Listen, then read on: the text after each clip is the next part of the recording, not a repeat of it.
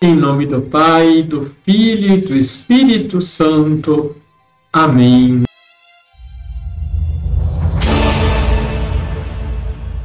Olá, tudo bem com você?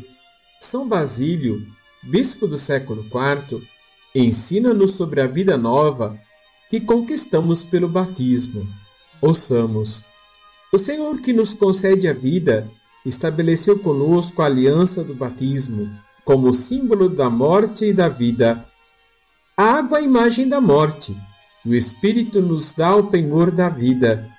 Assim torna-se evidente o que antes perguntávamos: por que a água está unida ao Espírito?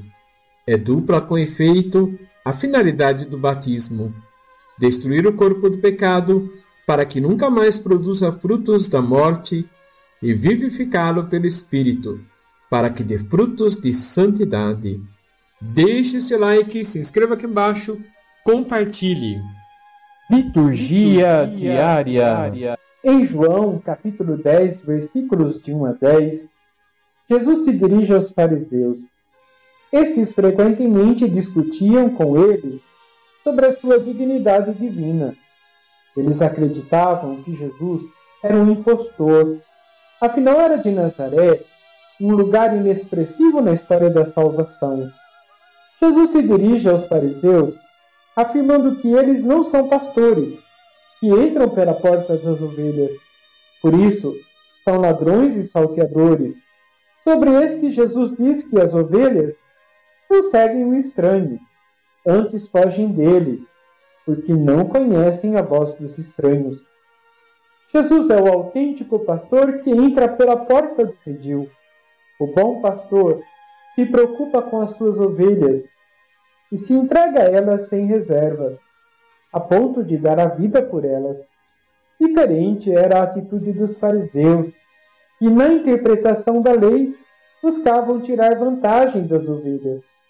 O bom pastor dá a vida, conhece as suas ovelhas, tem uma relação de intimidade com elas, e as ovelhas conhecem a sua voz e o amam. O bom pastor não domina suas ovelhas e nem exige renúncia de sua dignidade. Antes, se confiarmos nele, chegaremos às pastagens eternas. Por isso, Jesus diz: Eu vim para que todos tenham vida e a tenham em abundância. Quem são os falsos pastores nos tempos atuais? Podemos identificá-los naqueles que nos vendem vida fácil, sem comprometimento com o reino, e que se enriquecem à custa das ovelhas. Estes podem ser líderes religiosos, políticos, vendedores, membros de comunidades, entre tantos outros. Há também aqueles que são sinais do bom pastor em nosso meio, os que promovem a vida e a esperança em tempos tão complicados como nosso. Em qual dos dois grupos nós pertencemos?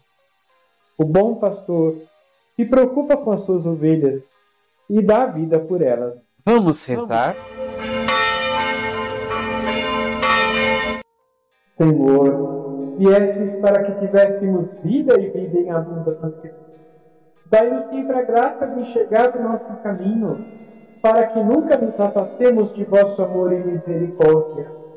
E quando fraquejarmos, socorrei-nos sem demora. Assim seja. Abençoe-vos o Deus Todo-Poderoso, Pai, Filho e Espírito Santo. Amém.